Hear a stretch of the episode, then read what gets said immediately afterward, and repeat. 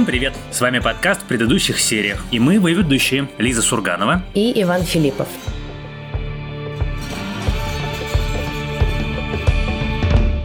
И сегодня мы наконец возвращаемся с обсуждениями сериалов к вам и будем говорить о втором сезоне сериала «Медведь» The Bear, который вышел этим летом на Хулу. Сезон настолько невероятный, что даже спустя два месяца мы все равно должны его обсудить. В этом месте я скажу наше традиционное предупреждение, что мы обсуждаем закончившийся сезон, и мы обсуждаем его со всеми спойлерами, и спойлеров будет много, и если вы вдруг еще не смотрели второй сезон «Медведя», то, пожалуйста, сначала посмотрите, а потом слушайте наш подкаст. Так вот, вот я каждый год уже много лет составляю себе где-то там в 30-х числах декабря список 10 лучших сериалов этого года. И у меня было правило, которое я никогда не нарушал, что это всегда новые сериалы. Это всегда что-то оригинальное, это никогда не вторые сезоны, не третий сезон, там, не шестый сезон. И у меня ощущение, вот мы уже сейчас с тобой заканчиваем август, что у меня в этом году в 150 впервые будет второй сезон, и кажется, он даже будет где-то там на первом месте, потому что второй сезон «Медведя» — это произведение искусства. Изумительный, идеальный идеальный сериал. Тут сложно поспорить, тем более, что, мне кажется, даже никто не спорит с таким определением. Все рецензии, которые я сейчас читала, готовясь к подкасту, в самых невероятных высоколобых СМИ, типа York Times, Guardian, Variety, Deadline, все просто поют осанну этому сезону, говорят, что он еще лучше, чем первый, и вообще как такое может быть. И первый это был хорош, а второй так вообще уже на высоте. И я в очередной раз подумала, как это все-таки удивительно бывает, что все вот эти рейтинги, прогнозы, ожидания, насколько они уже много раз э, мы с тобой убеждали, что это все не работает, что все самые ожидаемые сериалы, ну хорошо, большая часть из ожидаемых громких крупнобюджетных сериалов с большими звездами часто и все чаще, на самом деле, к сожалению, почему-то оборачивается каким-то пшиком неинтересным. А потом вдруг вылезает какой-нибудь маленький инди-сериал, про который ты ничего не слышал, ничего от него не ждал, и производит вот такой фурор. И это ровно то, что было с Тедом Ласса, да, в свое время и то, что происходит сейчас с Медведем. И на самом деле, мне кажется, что не только это роднит эти два сериала, но и какая-то общая идея гуманистическая, лежащая в их основе. Я прочитала это в одной рецензии, мне очень понравилась эта мысль, что вот как и Тед Лассо, Медведь нам говорит, что ты все равно можешь оставаться человеком, ты все равно можешь быть не токсичным и на самом деле вдохновлять этим людей на то, чтобы они менялись, становились лучше и переставали себя чувствовать какими-то отщепенцами, андердогами, никому не нужными и вдруг поверили бы в себя. И вот то, что Тед Лассо сделал со своей командой, с Ричмондом, да, то же самое Карми делает уже второй сезон со своей командой, которая ему досталась от брата. Ну да, только как бы там немножко менее ванильная интонация в «Медведе». Ну да, мне тоже очень нравится эта идея, и мы с тобой обсуждали это, когда обсуждали первый сезон, что «Медведь», он как наглядно демонстрирует, что можно быть лучшим в своей сфере и при этом не быть токсичным душным мудаком и как бы не булить людей вокруг себя. И мне страшно нравится эта идея, и помнишь, мы с тобой даже обсуждали обсуждали, что эта мысль и вот более позитивная идеология, она встречается нам с тобой в сериалах все чаще и чаще, как, э, например, «Наш флаг значит смерть». Но, возвращаясь к... Вот ты снимаешь сериал про то, как устроена работа кухни, со всеми этими словечками, командами, значит, бешеной гонкой, а следующий сезон начинаешь с того, что кухню эту ломаешь.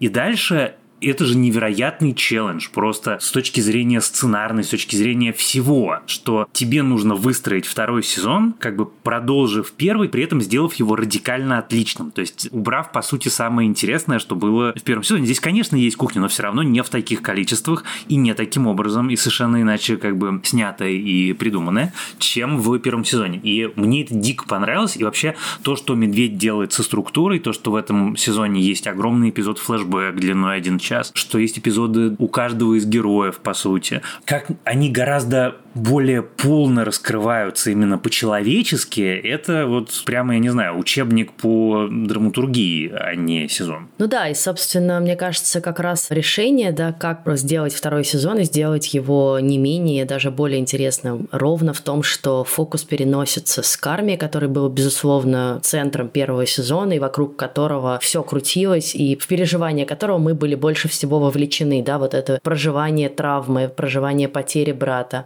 А А здесь очень хорошо распределено вот это внимание, распределен этот фокус между разными героями. Это, наконец, начинает работать как команда, да, возвращаясь опять к спортивной терминологии. Это не про одного человека, и то же самое, как и в Тедди Ласса, да, когда они начали переносить фокус на других персонажей, то и здесь это тоже отлично сработало. Ты действительно проникаешься каждым из них, каждому из них сопереживаешь. На самом деле мой фаворит этого сезона это вообще Ричи. Я бы не подумала так никогда, посмотрев первый сезон, потому что он для меня воплощение вот как раз вот этого всего, что мне не нравится в людях, и тем более в мужчинах, какой-то агрессии, раздолбайства, такого как бы отношения к жизни типа пофигистского совершенно. И здесь, да, он вдруг через какой-то экзистенциальный кризис, через попытку понять для себя вообще смысл всего происходящего, находит себя и вдруг успокаивается, да, и вдруг мы понимаем, что он прям встал как влитой, да, вот в эту нишу человека, который в кризисный момент встает у руля и вдруг все преображается, да, и вдруг он может за пять минут разрулить все заказы, надеть костюм и понять, что действительно забота о посетителях, и это не какая-то там блажь или шутка или просто надраивание вилок,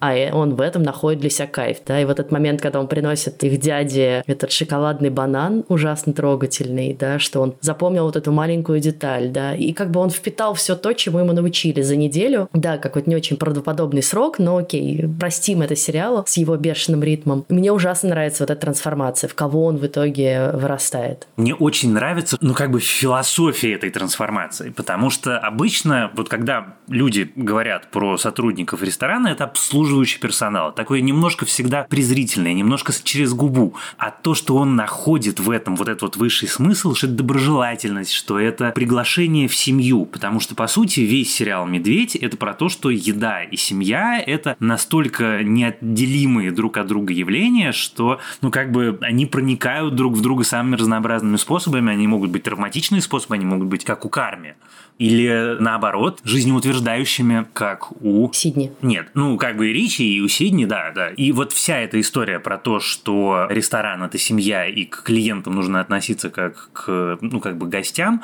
вот именно искренне и неформально. Мне она ужасно понравилась, это как-то, ну, очень благородно. Плюс, конечно, серия с Ричи, с невероятным камео Оливии Колман, как бы меньше всего ты ожидаешь ее там увидеть, и вдруг совершенно прекрасная история. What are you making? I'm just peeling mushrooms for the lamb de tournelle. Peeling mushrooms. Yeah. It's just a nice little fun detail, so when the diners see it, they know that someone spent a lot of time on their dish. Поэтому на самом деле мне было прям больно, когда мы наблюдаем вот эту финальную сцену ссоры Карми и Ричи. Вот мы говорили, да, про нетоксичность и про то, что Карми как бы держится все это время и действительно старается по-другому работать со своей семьей, со своими сотрудниками, чем как бы это было устроено в его семье, совершенно сумасшедшей, абьюзивной, нервной. Да, вот у него был вот этот как бы паттерн поведения от матери, которая просто на всех орет и не готова там делегировать ответственность с одной стороны, а с другой стороны все время чувствует себя обиженной. Неоцененный. Да, и он пытается это построить по-другому, но в конце все равно срывается, да, и вот эта сцена, ее отдельно больно смотреть, потому что ты понимаешь, что в нем всегда все равно это немножечко есть. Тоже некоторая такая доля абьюза, токсичности, то, что он говорит Ричи, это ужасно, на самом деле больно и обидно, учитывая именно тот путь, который прошел Ричи, учитывая, как Ричи в этот кризисный момент повел себя в ресторане, учитывая, с чем к нему приходит Ричи, да, и говорит ему, чувак, ты как бы вообще не в своем уме, ты потерял девушку, которая тебя любит, да, потому что ты двинулся на работе. И вот этот срыв, конечно, сложно ему будет простить всем, мне кажется. И те слова, которые он говорит. Fuck yeah, fuck me, here we go. Yeah, fuck Okay, you. You yeah. wouldn't have shit without Yeah, me, so yeah, yeah. all right, fuck tough you. You would be Carmen. able to pay for Yeah, your fucking yeah, life yeah. or your fucking kid. You Oh, okay. fucking You want loser. to talk to me to my fucking You kid? fucking loser. Yeah, at least I got a kid. Fuck you don't you. have shit. Fuck you don't have you. fucking shit. Fuck Where you. were you You're when we fucking put your family, fucking alright? brother in the ground, you selfish piece of shit? You know what? You're, you're obsessed with my Fuck family. you. That's what you are. Yeah, you fucking I'm leech. obsessed with you. You're a fucking Yeah, leech. I'm obsessed You fucking you. leech. Yeah. I should have cut you I the fuck fucking love you I should have cut you I the fucking fuck love out. you. You fucking I fucking me. love you. You fucking yeah, need you me. need me. Fuck you. fucking need Fuck me, you. you motherfucker. Fuck You you. Shit. Fuck you. Piece of fucking Fuck shit. Fuck you. Там очень такой важный момент для Карми, как для героя, что он находится в плену этого опасного заблуждения, что профессионал, ну как бы настоящий высокий профессионал, может быть только несчастным, что профессиональное счастье и личное счастье несовместимы. И это одна из очень важных тем, на самом деле, этого сезона. Мне было очень интересно смотреть, как он перекликается, знаешь, с чем? Как он перекликается с сериалом «Разделение», который тоже же был про work-life balance. Еще это очень интересно, если ты обращал внимание, такая смешная деталь. У Карми за спиной очень часто часы. У него очень много сцен, в которых у него где-нибудь на заднем плане часы. Вот эта вот неизбежность, что жизнь проходит, тебе нужно быть лучшим, ты должен быть самым лучшим. Звезда Мишлен, бесконечная тревога от того, что ты ее можешь потерять, и как ты ее можешь заработать, и неспособность получать удовольствие, даже вот там сцена, где он говорит, что я погуглил слово фан, но он погуглил слово фан про обычную жизнь, а мы видим, что он в профессии тоже не способен получать удовольствие, потому что это все время вот это вот достигаторство, бесконечная гонка, и вот мне эта тема очень близка, и мне очень интересно, как именно второй сезон ее с самых разных сторон проговаривает. Не то, что там он кто-то дает конкретный ответ или конкретный рецепт, ну просто вот мы можем посмотреть, есть так, есть так, есть Маркус, есть Сидни, есть Карми, есть Рич, и каждый это решает каким-то своим образом, и каждый что-то из этого свое вытаскивает. И мне очень нравится, когда сериалы в любом жанре сделаны, умудряются вот так точно вплести свою тему в судьбы и человеческие отношения своих героев. Ну, собственно, это одна из причин, по которой мне второй сезон так невероятно понравился. Да, слушай, мне тоже эта тема очень интересная, она меня тоже заботит, как мне кажется, довольно много наших знакомых и коллег, привыкших жить вот в таком напряженном графике работы, где работа как бы высасывает из тебя большую часть твоей энергии, твоих сил, твоего времени, и это нормально или считалось нормальным еще до недавнего времени. И мне, конечно, от этого еще больнее смотреть на Карме, который сдается, да, и который считает, что работа главная в его жизни, и что ничего другого ему не нужно, что он как бы окей с тем, что не будет никакой радости в его жизни, и он не должен ее получать. Мне кажется, это даже не только про достигаторство, сколько про какую-то попытку подсознательную себя наказать, что ли. Я недостоин того, чтобы у меня было счастье, поэтому я весь уйду в работу, потому что это то, где я хотя бы могу контролировать, что со мной происходит, да, и я могу контролировать свою жизнь вот этой рутиной, работой, четкостью, достигаторством и прочим. То есть работа — это тоже способ для него как бы борьбы с какими-то комплексами и травмами, растущими на самом деле тоже во многом из семьи, да, вот из этого окружения, в котором никто не способен на самом деле как-то нормально ценить другого, радоваться ему, любить его и не быть на ножах постоянно. Ну и, конечно, эта сцена, где он говорит о том, что не нужны ему отношения были, все это была ошибка, и его девушка это слышит, она, конечно, душераздирающая по-настоящему, потому что он, в общем, режет по-живому. И главное, что мне кажется, он сам на самом деле в этот момент не верит, он просто как бы настолько в упадке, что говорит это особенно не задумываясь и как-то не разделяя по-настоящему эти чувства.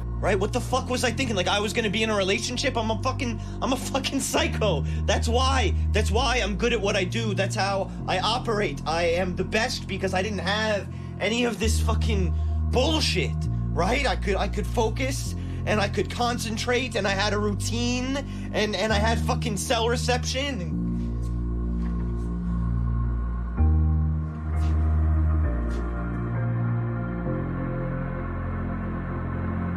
It's just a complete waste of fucking time.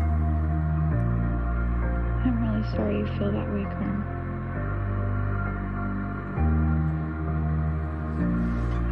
Claire?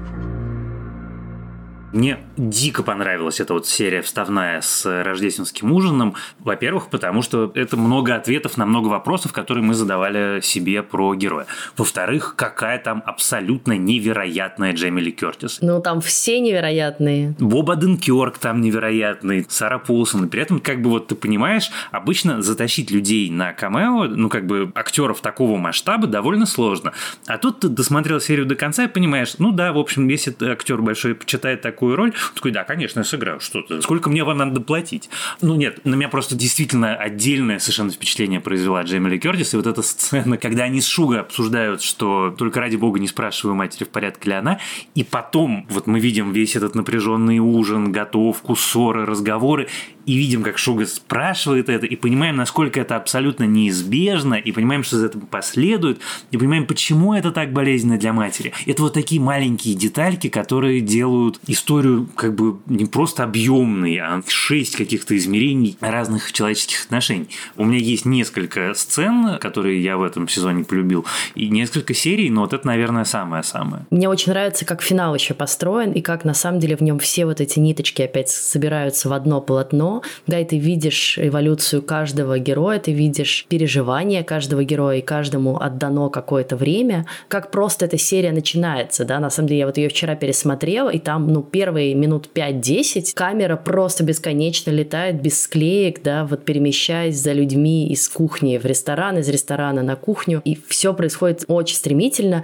и это еще, знаешь, про какое-то такое вот внимание к деталям, да, вот когда Маркус вешает эту табличку «Every second counts», мне кажется, что применительно к сериалу «Медведь» это еще можно прочитать как «Every detail counts», потому что какая-нибудь маленькая вещь, и все равно ты ее замечаешь или даже не замечаешь, но она как-то работает на тебя, потому что я вот вчера пересматривая поняла, что там вроде какие-то, ну, в смысле, это рабочие диалоги, и не все из них существенны для сюжета, но из них вот складывается эта картинка. И в какой-то момент как раз Шугар смотрит на этого их дядю и говорит, ой-ой-ой, над ним свет не тот. В этот момент камера подъезжает к нему, продолжается какой-то диалог с ним, и мы просто видим, как тихонечко меняется свет над ним, потому что они уже успели это сообщить. Ну, то есть это еще про то, как относится шоураннер, да, как относятся создатели сериала, что мы не просто сейчас ставим какую-то фразу, да, мы сделаем так, чтобы она работала, но при этом это ненавязчиво, да, ты как бы мог и не заметить этого. Из таких маленьких каких-то симпатичных деталей оно и складывается для меня. Вот, а возвращаясь к Карме, я, конечно, хотела сказать, что я, на самом деле, больше всего была поражена тем, что он, ну и понятно почему, да, он в этом нервозе, в истерике не может оценить, на самом деле, главного своего достижения. Того, что в такой ответственный момент даже тот факт, что он оказался заперт и не может помогать своей команде, не остановил работу команды, и они справились совсем безупречно, вернулись в ритм, и это значит, на самом деле, он самое главное это сделал. Он собрал команду, обучил ее и настроил все так, что оно может работать без него. И мне кажется, это как бы одно из топовых показателей менеджмента, когда ты не должен контролировать каждую мелкую штуку, потому что все знают, как она должно быть, и ты просто доверяешь своей команде. Совершенно с тобой тут согласен. Но мне кажется, что, может быть, следующий сезон как раз начнется с того, что он эту мысль поймет и извинится перед Ричи. Ну и перед девушкой тоже, наверное, извиниться было бы неплохо. Вместе с нами с каникул возвращается и наша рубрика рекомендаций, и сегодня наша слушательница по имени Дарима советует сериал «Отправление». Сериал доступен в медиатеке и на кинопоиске в плюсе с медиатекой. Привет, меня зовут Дарима. Хочу порекомендовать сериал «Отправление» в оригинале Departure, совместно снятый канадской телекомпанией Global и американским стримингом Peacock. Жанр сериала можно определить как детектив с элементами социально-политической остросюжетной драмы. Каждый из трех сезонов посвящен расследованию причин какой какой-то конкретной техногенной катастрофы на транспорте. Каждый на своем направлении. Авиакатастрофа, крушение поезда или затонувшего парома, например. Звезда сериала однозначно это британская актриса Арчи Панджаби, которую я узнала и полюбила еще в роли следователя в адвокатской фирме Алиша Флорик в сериале «Хорошая жена» Калинда Шарма. Также она здесь выступила исполнительным продюсером управления. Вайп сериала мне очень сильно напомнил производственные романы Артура Хейли. Здесь также очень подробно и детально разбирается, как устроен с технической точки зрения вид транспорта транспорта. Но на первый план все-таки из больше выходит само расследование преступлений. Запутанное, с неожиданными поворотами, с проработанными второстепенными сюжетными линиями. Динамика и картинка сериала чем-то мне напомнила очень сильно 24 с Джеком Бауэром. Присылайте, пожалуйста, ваши рекомендации о том, что можно посмотреть на кинопоиске в наш чат-бот, который называется «Собака КП Аудиобот» хочу сказать, какой же совершенно прекрасный Нил в исполнении Мэтти Мэттисона, это такой любимец, это с ним каждая сцена, вот как они электрику налаживают, это с плесенью, с тестом на пожарную безопасность. Все, что с ним связано, любая с ним сцена, это всегда очень смешно. Его в достаточных количествах, чтобы он не выглядел пародийным, а, и он при этом не выглядит пародийным, потому что понятно, что это совершенно живой человек, и там понятно, с очень интересным характером. Вот, но это как-то разбавляет интонационно Медведя второй сезон. Мне было как-то отдельно приятно его увидеть. А еще отдельно, какая же потрясающая серия, где Сидни устраивает вот этот тур по разным ресторанам. Очень интересно, конечно, видеть, как человек относится к еде, как она ее ест, как она ее пробует, что ей важно, что она там записывает, насколько это разная фактура, и как-то это все и снято совершенно невероятно. Вообще, насколько красивая еда в «Медведе» – достижение просто самостоятельное. Ну, и еда, и на самом деле все, да, вот опять же, как они придумывают этот новый ресторан, да, от меню до интерьера, что там должно быть, стекло между кухней и помещением ресторана, как это придумано, эти фартуки. Ну, то есть, опять же, это все складывается в очень цельную какую-то картинку, очень стильную, очень классную. Действительно, ты чувствуешь, что это место, в котором заботятся о каждой детали, да, и поэтому на самом деле туда люди будут приходить, потому что вопрос не только во вкусности еды, но и вот в этом ощущении, да, что к тебе внимательны, знают про твою аллергию, ты придешь в приятное, красивое место, да, с ненавязчивым интерьером, люди подумают там про свет, люди подумают э, про шум и так далее, и так далее, и так далее. И вот этот контраст между тем, что у них происходило в первом сезоне, где было место со вкусной какой-то едой, но это была забегаловка грязная, неопрятная, где все валилось отовсюду, да,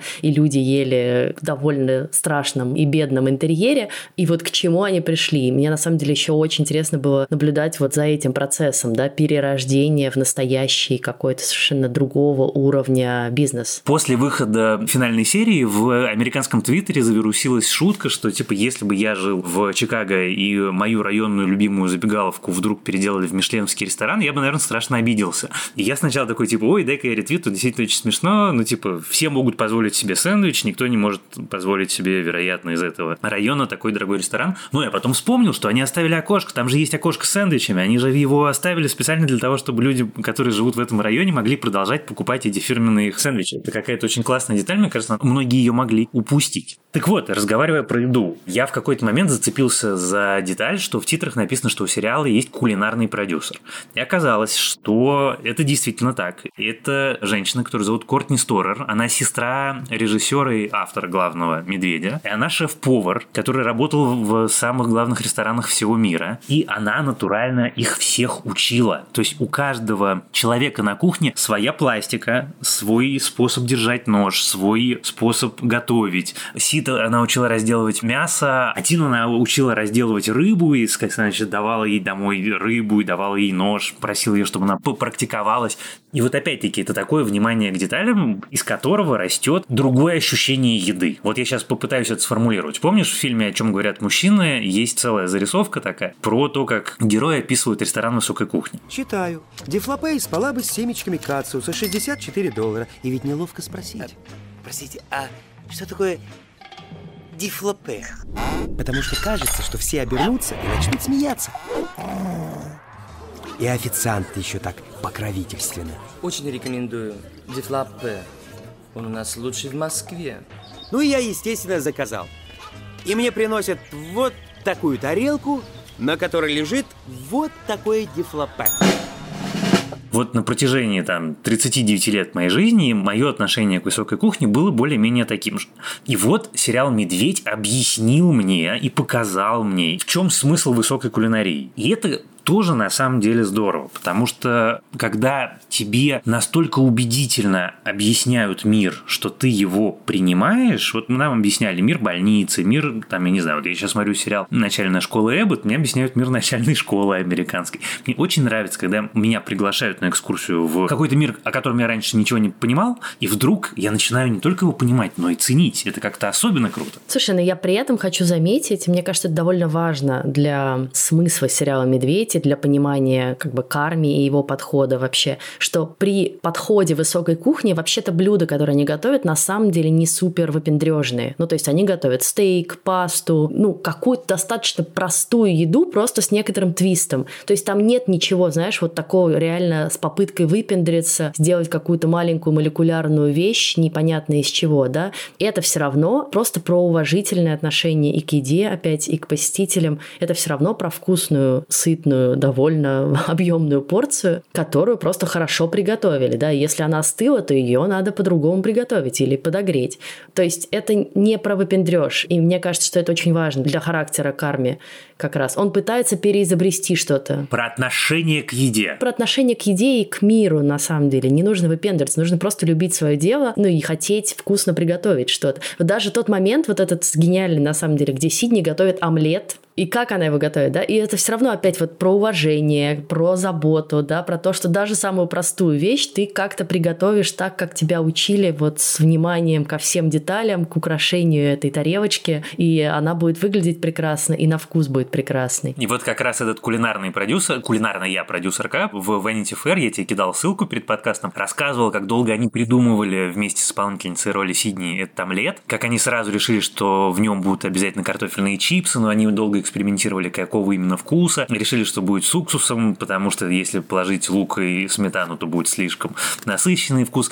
И это очень классно. И потом опять-таки в Твиттере вот история про омлет и то, что омлет можно посыпать толчеными чипсами, она ушла в народ прям в полный рост. И действительно люди себе теперь готовят такой омлет. Я еще не попробовал, но я, наверное, обязательно попробую. Но вот, повторюсь, мне очень импонирует эта мысль, которую, собственно, продвигает Карми, которую продвигает отчасти Ричи, и которую за кадром сериала говорит как раз Кортни Сторер, о том, насколько представление нас всех о еде связано с нашими представлениями о семье, потому что наши представления о еде формировались в семье и в детстве. У нас есть какая-то еда, которая вызывает какие-то эмоции, еда, с которой, может быть, связаны какие-то травмы, еда, наоборот, которая является для нас очень неожиданной, я не знаю, формой успокоения в очень сложную или кризисную минуту. И то, насколько это показано не в лоб, но при этом абсолютно понятно в сериале «Медведь», что в первом сезоне, что во втором, это, конечно, вызывает мое отдельное восхищение, потому что, ну, вот так, наверное, никогда про еду не думал, и мне интересно, что действительно так можно посмотреть, и действительно там я про себя подумал, а с какой едой у меня связана травма с гречневой кашей, а с какой едой там у меня что-нибудь еще другое связано, а какая еда для меня является комфорт-фуд. Это очень интересно, когда ты смотришь сериал и не просто получаешь удовольствие, не просто я посмотрел классный сериал, а я о чем-то задумался, и я, значит, пришел к каким-то выводам. Пусть это выводы не какие-то фундаментальные в смысле жизни, а, например, об омлете. И мне еще на самом деле очень нравится серия с Копенгагеном, потому что вот Копенгаген — это как бы столица высокой кухни, ресторан Noma, недавно закрывшийся, и даже там, да, нет вот этого отношения, что вот это вот какие-то снобы и выпендрежники. Нет, это просто про четкость, внимание к деталям, да, не токсичную, опять же, убеждение, что если не получается, надо повторять, повторять, повторять, пока не получается так, как должно быть, да, вот идеально, хотя тебе кажется, что, ну, блин, ну какая разница, как эта ягодка там лежит на этом десерте. Но нет, это важно, да, и вот пока ты этот mindset не принял, что вот из такой маленькой детали, из такой маленькой вещи на самом деле произрастает все твое отношение к работе, да, профессионализм, талант и прочее, то оно и не получится так. И опять же, это не про то, чтобы выпендриться и сделать какое-нибудь невероятное блюдо, а просто про то, чтобы, с одной стороны, любить это дело так, чтобы хотеть экспериментировать, да, и здорово, что Маркус потом придумывает, например, вот эти каноли, да, которые он называет в честь Майкла, а с другой стороны, чтобы делать каждую маленькую вещь хорошо, да, вилку надо начистить, ягодку положить правильно, успеть вовремя, стейк должен быть той температуры, которой он должен быть, вот, и все это вырастает в ресторан, в который хочется ходить. Эта серия какая-то невероятно уютная, потому что Маркус сам по себе довольно уютный персонаж. Мне, конечно, очень жалко, что у него не получается никак с Сидни, потому что мне кажется, что они были бы чудесной парой. Его отношение к работе, его отношение к маме, какой он заботливый сын, и как он аккуратно учится, как он повторяет, повторяет и повторяет. И вообще, на самом деле, вот эта вот рабочая этика, что надо делать, пока не получится. И когда начнет получаться, нужно сделать еще столько же раз, чтобы получалось лучше всех. Она мне дико нравится. Это то, как я всю жизнь стараюсь работать. Это такое вот приятное ощущение, знаешь, когда ты смотришь на какой-нибудь очень сложный механизм, который идеально работает. Это отдельная же форма развлечения, по сути. Это очень успокаивает. И когда ты видишь, как вот из этих вот очень разных, очень неожиданных людей, там, травмированных, где-то поломанных, вдруг они все превращаются вот в этот самый механизм, который, как ты правильно сказала, может функционировать даже без карми, это дико круто. А серию в Копенгагене я отдельно, конечно, люблю, во-первых, за просто мысль, что взяли и из Чикаго переместились в Копенгаген и сделали там серию, я очень люблю Копенгаген. А во-вторых, совершенно потрясающего Уилла Полтера, у которого прекрасная роль. Она очень небольшая, но она такая обаятельная, он такой необычный, и он так не похож на своего героя там, в каких-то других фильмах, там, от Стражей Галактики, или недавно у меня старший Succession, смотрел «Мы Миллеры», и там тоже играет Уилл Полтер, и как он изменился, и какой он потрясающий в этой серии.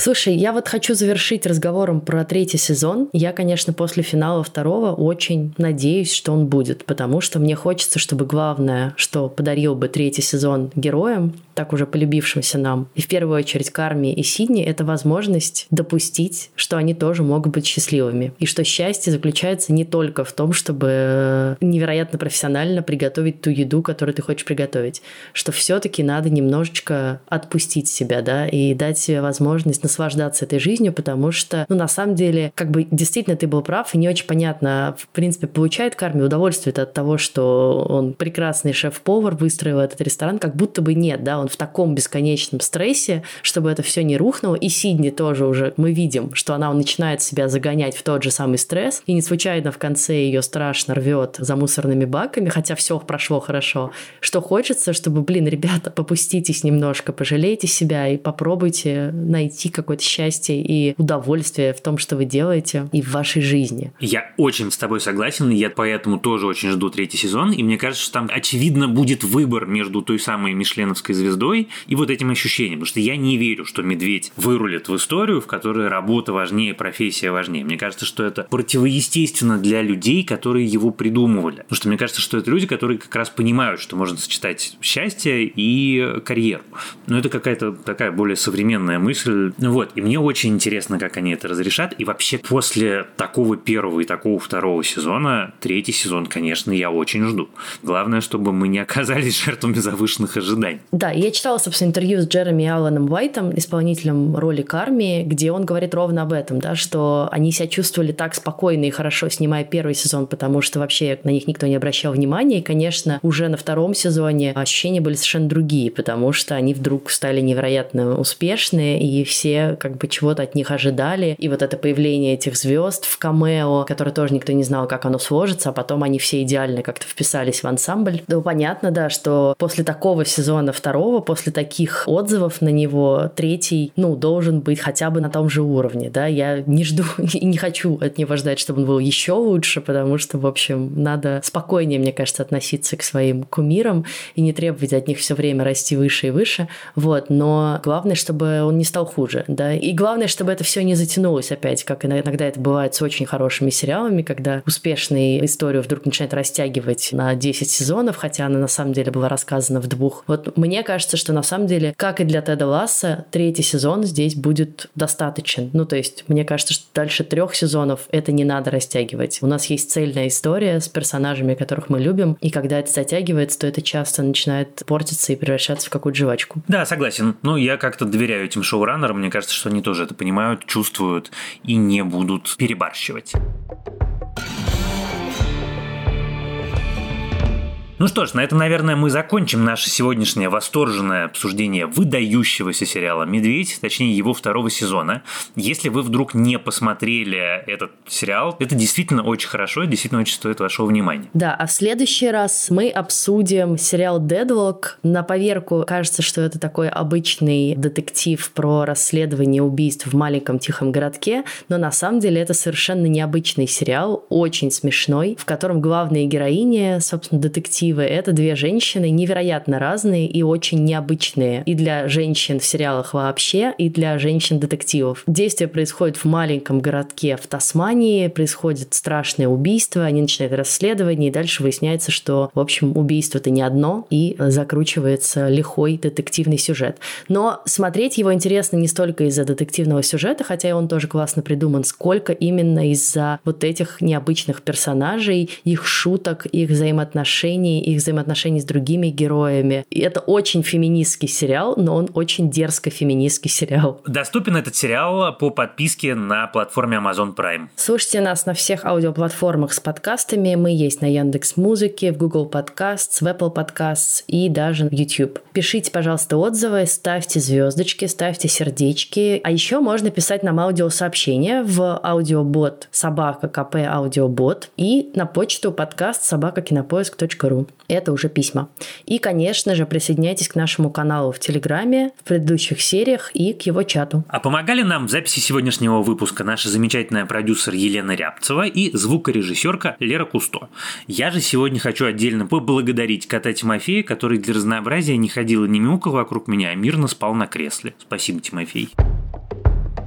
С вами были Лиза Сурганова и Иван Филиппов. Пока. Пока.